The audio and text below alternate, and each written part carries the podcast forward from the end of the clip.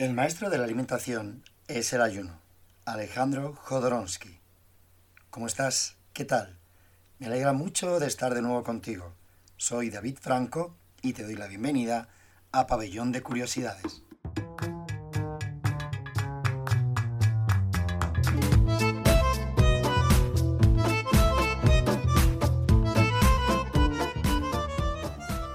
Tengo el inmenso placer de contar con Verónica Chacín, nutricionista clínica y especializada en nutrición deportiva, además de ser comunicadora en televisión y radio. Pero antes de comenzar, he de pedirte disculpas por el audio de la entrevista. La verdad es que he dudado mucho si subirlo o no. Tuve algunos que otros problemas técnicos con el ruido y la entrada de mi micro. Pero como a Verónica se la escucha perfectamente y es una charla de lo más interesante, no quiero dejar pasar tiempo en ediciones y en volver a grabar esta charla. Así que me parece que es de gran importancia eh, dejarla tal y como, como ha quedado. Respecto a Verónica Chacín, he de darle las gracias encarecidamente ya que aceptó la invitación al podcast rápidamente. Durante la entrevista trataremos de despejar las máximas dudas posibles sobre un tema de muchísima actualidad. Hoy hablamos de ayuno intermitente. Y sin más dilación, os dejo con la entrevista a Verónica Chacín.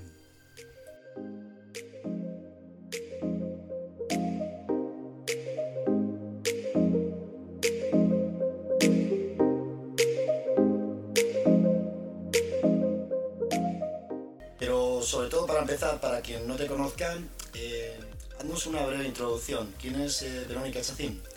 Bueno, Verónica Chacín es nutricionista, llevo más de 15 años trabajando en el mundo de la nutrición, me apasiona todo el tema de alimentación, deporte, me especialicé en nutrición deportiva, aunque es verdad que, he tenido mucha experiencia en clínica y también pues bueno, con comer emocional, digamos que toco todas las ramas, pero deportiva es mi pasión. Y la verdad es que este tema del ayuno y ayuno intermitente creo que es algo de actualidad, pero que nos beneficia bastante y, y me apetecía mucho tratar este tema en el podcast de hoy. Qué bien, genial. Bueno, pues si te parece, empezamos. La pregunta es prácticamente casi obligatoria. ¿Qué es eh, un ayuno intermitente? Bueno, pues un ayuno intermitente, como su nombre indica intermitente, es que alterna periodos de ingesta con periodos de no ingesta, es decir, pasamos horas comiendo y horas que tenemos restricción de comida. ¿Qué horas son? Pues bueno, hay diferentes protocolos, ¿no? Lo ideal, eh, lo ideal no, digamos, lo más común es el de 16-8, pero es verdad que podemos considerar ayuno a partir de 10 horas sin comer o de 8 sin comer, es decir, cuando estamos por la noche durmiendo estaríamos realmente ayunando sin darnos cuenta, ¿no? Entonces son periodos de ingesta y periodos de, de comer, solo que están controlados. ¿Qué beneficios nos otorga a nivel metabólico?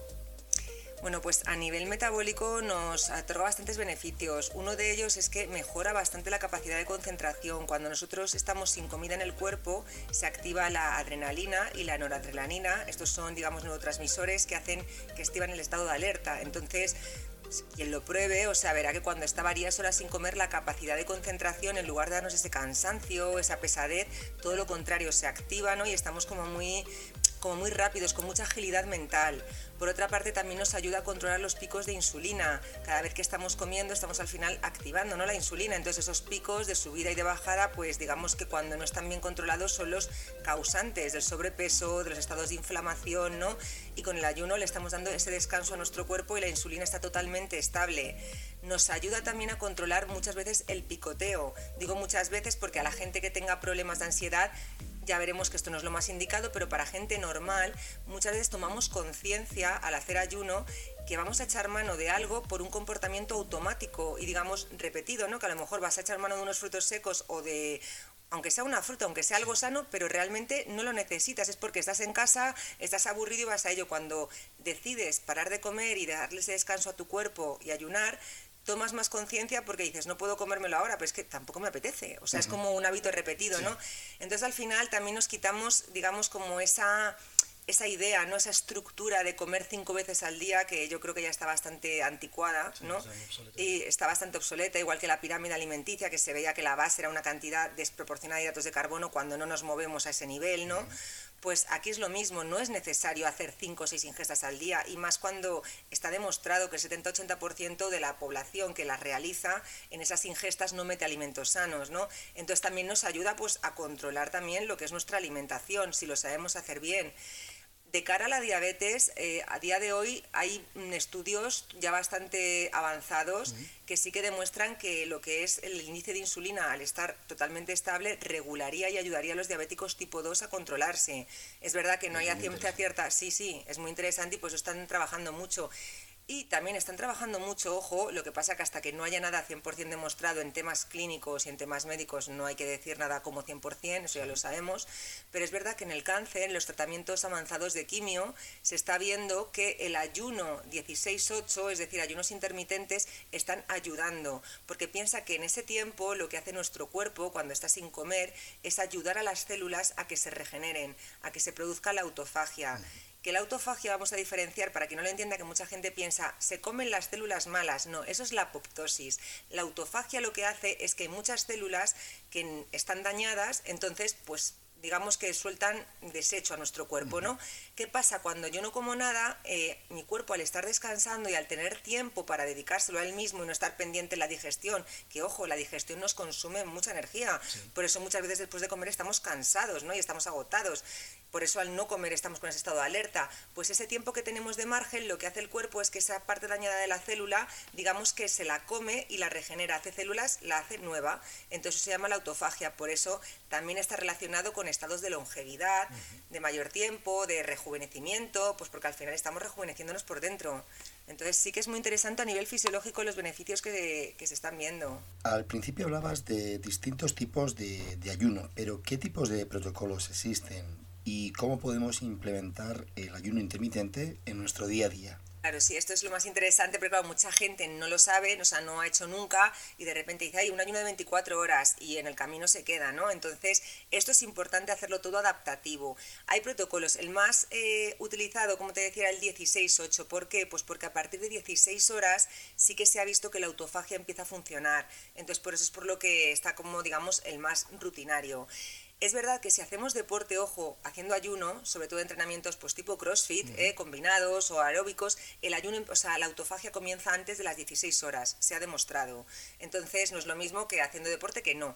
Pero bueno, también habría el de 12-12 que valdría, el, de 14-10 y luego hay ayunos de 24, 48, 72 horas. Es verdad que los ayunos de 24 horas eh, se recomiendan, no es que se recomienden, pero no es recomendado hacerlos más de una vez a la semana. Los ayunos de 48, 72, pues se pueden hacer una vez al mes o incluso cada más. ¿Y cómo empezamos? Pues obviamente alguien que no ha hecho nunca ayuno, yo no empezaría con un ayuno de 72 por muy bueno que sea, porque es verdad que el de 72 horas es el más largo y al final cuando lo haces, yo lo he hecho ¿eh? y no, es, parece más de lo que suena, ¿no?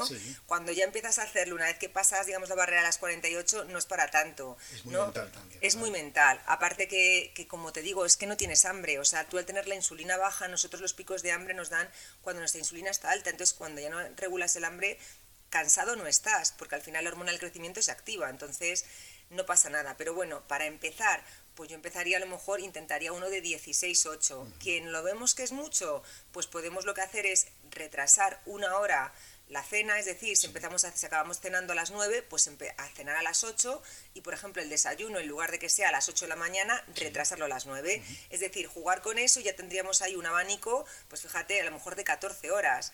Entonces, o si no, pues 12-12, ¿no? Ir empezando por cosas que sean posibles realizarlas y a partir de ahí todo el mundo que empieza y que se empieza a ver los beneficios va subiendo horas al final. Sí, me imagino que será pues como todo al final en la vida, es empezar poquito a poco. Una pregunta, Verónica, ¿se puede ayunar todos los días? Se puede ayunar todos los días si hacemos un protocolo 16-8, 18-6 incluso, o sea, estaría perfecto. Vamos, lo podemos hacer tranquilamente y tampoco pasa nada si tenemos el protocolo de ayunar todos los días y un día decidimos no hacerlo. O sea, esto no es, nuestro cuerpo no es que tenga, siga una regla mental, pero estaría bien porque todos los días digamos que estaríamos dando ese periodo de descanso y de regeneración al cuerpo. ¿Es para todo el mundo o existe algún grupo más susceptible o de riesgo para el que no sea recomendable el ayuno? Sí, embarazadas, lactancia, gente que se está quedando embarazada, que tiene idea de hacerlo, niños pequeños o personas con el ácido úrico muy elevado, personas que estén tomando alguna medicación, que es verdad que la tengan que tomar cada cierta hora y requiere alimentación para ello. Por ejemplo, mucha gente que tiene una medicación de hierro específica, ya no hablamos porque le tenga que subir el hierro en sangre, sino pues por alguna patología de hígado. Es decir, gente que tenga algún protocolo y alguna prescripción facultativa en la que haya comida de por medio y tenga que ser cada X horas, pues claro, no puede ayunar. Incluso diabéticos que están con metformina, en la que a lo mejor tienen que comer, ahí habría que regularlo. Pero de forma general, salvo embarazadas, y algún caso puntual lo podría hacer cualquier persona. Ojo, no lo podría hacer tampoco, y esto ya no es un tema a lo mejor de patología, pero sí de a nivel psicológico, y es toda la gente que tenga cualquier principio o cualquier, obviamente cualquier TCA, cualquier trastorno del comportamiento alimentario o cualquier mm, posibilidad de tenerlo, ¿no? Que tenga cualquier mala relación con la comida, vamos a llamarlo así. Entonces, no, porque puede generar un efecto contrario, puede generar ansiedad e incluso puede al final ver que bajan de peso y agarrarse a eso para no comer, entonces no tiene ningún sentido porque esa no es la finalidad del ayuno. Sí, hablabas antes de deportes de alta intensidad, hits o incluso CrossFit. La duda es la siguiente, ¿se puede hacer ayuno intermitente en entrenamientos de fuerza y ganar masa muscular? ¿O incluso si el cuerpo se queda sin energía? Aunque parezca curioso y a mí esto me sorprendió, sí que se puede hacer y se consigue. ¿eh? Y es que tiene una explicación muy lógica y es que la hormona del crecimiento se activa en su punto máximo cuando hacemos ayuno. Entonces la IGF-1 crece muchísimo a partir de las 16 horas, empieza a aumentar, claro, cuanto más prolongado, más se activa. Es verdad, ojo, que si pasamos de 72 horas, ahí la hormona del crecimiento baja. Por eso siempre los máximos protocolos son de 72. Pero en un ayuno normal, en una 16-8, podríamos hacerlo perfectamente, tendríamos hasta más disponibilidad de nuestra hormona. Aquí lo importante y lo único riesgo que puede haber en estos, en estos casos es que, claro, tú cuando vas a volumen o a ganar masa muscular, tu dieta aumenta en calorías, ¿no? Correcto. Entonces, igual en la ventana de comida, ¿no? De 8 horas, la persona, si no lleva una buena supervisión ¿no? y no lo tiene muy estudiado, pues a lo mejor es, en esas ocho horas no es capaz de meterse la cantidad de nutrientes ¿no? y de comida que tiene que tomar para esa ganancia de masa muscular. Pero si lo hace bien, si en esas ocho horas es capaz de meterse toda la ingesta que necesita, estaría perfecto. Habla sobre la importancia de la supervisión. Entiendo que al principio es básico ¿no? Eh, que haya una supervisión por parte de un nutricionista en mi opinión, sí que sería importante, más que nada porque al final es algo que está muy de moda, no hemos dicho que es un tema de actualidad y porque sabemos que de verdad funcione, que es algo bueno y nadie dice que no se recomiende, pero claro, cuando no tenemos mucho conocimiento en nutrición y no tenemos muy claro qué tenemos que comer o cómo organizarlo, pues hacerlo por nuestra cuenta sí que es verdad que nos puede llevar a desequilibrios, porque a lo mejor en esa ventana de horas que dejamos, tanto sea para ganar volumen como sea para llevar una dieta sana, a veces no me sé meter, no soy capaz de, organizarme yo misma para en esas ocho horas tomar los nutrientes que necesito, o igual si quiero perder, igual tomo cosas que no son las adecuadas, entonces sí que es importante yo creo que, lo supervise alguien, por lo menos al principio. Una vez que ya la persona tenga, digamos, carrerilla, ¿no? que ya sepa, pues lo podrá seguir ella sola, pero igual al principio es interesante. Perfecto, muy interesante. Creo que con el ayuno perdemos peso, ¿verdad? Ayuda a perder peso, David. Claro que ayuda a perder peso porque al final estamos restringiendo las horas, ¿no? También lo que te decía, tomamos más conciencia, ¿eh? Porque es que en ese periodo en el que tú estás sin comer, quitas ese hábito de picoteo. Es, los picoteos se van. Entonces esos picoteos que muchas veces están entre horas, al estar parado no están. Y tomas más conciencia a las horas que vas a comer. Obviamente, al reducir eh, horas de ingesta, también está casi demostrado que en el 90% se reduce un poquito lo que es la ingesta, ¿no? Y el peso no se pierde realmente porque ayunemos, se pierde pues porque al final, si nosotros tenemos una dieta orientada a perder peso, pues si la hacemos con el ayuno intermitente nos va a ayudar más. Si lo queremos enfocar desde este punto de vista, lo ideal sería que la, la ingesta que hagamos, esa ventana, no coja justo de la merienda hasta la cena porque nos va a ser más complicado que la última ingesta, si es la cena y, sobrecargamos todas las necesidades nutricionales del día, pues consigamos perder peso. Sería lo mejor que empezáramos desde desayuno pues hasta media tarde o incluso las 7 o las 8, ¿no? Eso habría que verlo. Pero también es que fíjate que nuestro metabolismo incluso se activa cuando estamos en ayuno. Entonces pues también nos puede ayudar un poco más a tenerlo más elevado y que nos ayude un poco más en esa pérdida. Y una pregunta, eh, si te saltas una comida, entonces ¿cómo hacemos? ¿En la siguiente comida comemos más Claro, no vas a tener más hambre, eso es lo que piensa la gente cuando lo de las cinco comidas, es que si me las salto, a la siguiente iba a llegar con mucha hambre. Punto uno, ¿cuál va a ser tu siguiente comida también? Porque claro, si vas a llegar con mucha hambre a comerte cinco paquetes de donut, pues normal que no tengas interés en llegar con hambre. Si vas a llegar a comerte una menestra, pues tampoco creo que sea tanto problema, ¿no? Pero bueno, independientemente de eso, la realidad es que no vas a tener más hambre porque tu insulina está bajita, entonces puede que te dé esa sensación como de costumbre, porque el cuerpo no deja de ser un animal de costumbre, es que como, o sea, siento como el estómago vacío, pero cuando empieces a comer te vas a dar cuenta de que tampoco y te llenas de la misma normalidad. Más emocional, ¿no? Sí, más mental, más, más costumbre. Eh, ¿Podemos tomar eh, algo que no rompa el ayuno? sí que podemos tomar, o sea, todas las bebidas que sean, no solamente estamos con agua, todas las infusiones, café podemos tomar, en los ayunos más largos, es verdad que en uno de 16, 8, pues mm, con las bebidas sería suficiente, ¿no? No se recomienda otra cosa, pero cuando ya pasamos de 16 horas sí que podemos tomar caldo de huesos, que esto además ayuda mucho y como que sacia bastante. Podemos tomar incluso chía, que esto eh, lo ha probado gente y no tiene ningún tipo de alteración. Se han hecho mercadores con insulina y se ve que no altera lo más mínimo. Semillas de chía, que además las semillas de chía, eh, no sé si las habéis probado, pero bueno, que nos esté escuchando, al hincharse, ¿no? Porque como se vende tomar es siempre eh, tipo pudding, ¿no? Para que se absorban.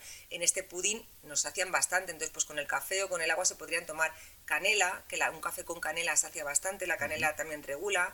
Entonces, bueno, sería un poco lo que se podría tomar. Como mucho, si quisiéramos ya tomar algo porque vamos al de 72 y no podemos más, lo único con lo que se podría medio tomar diferente a eso sería una cucharada de aceite de oliva o una cucharada de aceite, es decir, una grasa, tal cual, porque esto no rompería el ayuno. Todo lo que ya empieza a tener un poquito de hidratos de carbono ya o incluso un poquito de proteína lo rompería. Em, volviendo un poco al tema del entrenamiento, ¿podemos entrenar en ayunas? De hecho es que se recomienda, vamos, yo entreno en ayunas y yo lo recomendaría entrenar en ayunas porque al final nuestro cuerpo es cuando está activando aún más la hormona del crecimiento, activando más esa autofagia, acelerándola y sacamos, o sea, activamos otra vía metabólica. O sea, aquí con el ayuno, de hecho para los deportistas eh, no es ninguna broma, ¿eh? los ciclistas de largos recorridos, competidores y gente corredores, hacen entrenamientos en ayunas, obviamente no el día de la carrera, claro, pero sí para probar porque aumenta mucho la flexibilidad metabólica. ¿Esto qué quiere decir? Pues que nuestro cuerpo está acostumbrado a tirar por una vía, ¿no? La emetor, bueno, digamos, bueno, vamos a andar con nombres técnicos, pero con una vía de metabolización y cuando hacemos ayuno ya pasan X horas, ¿no? Si estamos tres horas, pues no se mueve el cuerpo, pero cuando ya ve que pasan 16, que pasa un tiempo, dice, bueno, ¿qué pasa aquí, no? Voy a activar la vía de las grasas, que la tengo ahí como de reserva. Entonces, activa esa otra vía y ¿qué hacemos al hacer ayuno de forma constante y entrenar? Pues que nuestro, nuestra vía de metabolización de grasas, que es muy rica en, porque un gramo de grasa equivale a 9 calorías y un gramo de eh, glucógeno equivale a 4, ahí sacamos mucha energía, pero está siempre paralizada, la ponemos a funcionar. Entonces es muy bueno tener esta flexibilidad metabólica porque cuando hacemos un entrenamiento de larga duración de tres horas o de cuatro, necesitamos que esa vía se ponga disponible rápido, no que tarde en ponerse disponible porque el cuerpo no tiene esa costumbre. O sea, los deportistas de, ya te digo, de competición y de largas y de largas distancias lo practican para, pues eso, para movilizar esta vía. ¿Y sería bueno cenar, por ejemplo, hidratos de carbono para tener algo de reserva al día siguiente si, si entreno o como tú dices, voy a hacer una larga distancia o un entrenamiento de dos o tres horas? Claro, eh, si el entrenamiento del día siguiente va a ser dos, tres horas con ayuno, sí que habría que cenar hidratos, obviamente. Pero fíjate, la última comida antes del ayuno si va a pasar toda la noche, pues bueno, a lo mejor nos daría igual que fuera hidratos porque va a haber mucho margen de horas, pero si a lo mejor la hacemos por la mañana o si no va a pasar mucho tiempo, la última comida se recomienda que sea muy rica en grasas y más bien un poco ceto, no sé si sabes como la dieta cetogénica, o sea, alta en proteínas y en grasas de buena calidad. ¿Por qué? Pues porque cuando tú comes hidratos de carbono está demostradísimo que al final la subida de insulina a las 4 horas baja. Entonces es más complicado, o sea, es más fácil, es más complicado que mantenga, te mantengas sin comer. En cambio, si tu última comida es rica en calorías, pero rica en grasas de buena calidad y de no te va a subir la insulina y al final va a hacer que consigas mantener el ayuno sin que te dé esa hambre antes. Pues hemos llegado al final.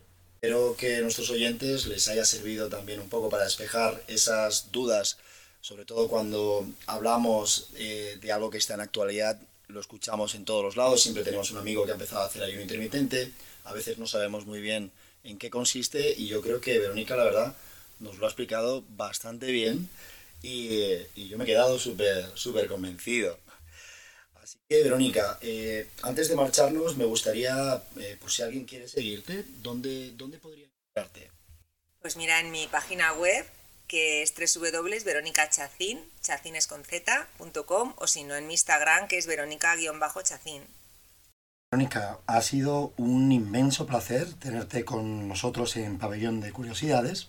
Igualmente. Verónica, y espero, bueno, cualquier duda que tengáis podréis eh, contactar con nosotros en nuestro buzón de correo electrónico.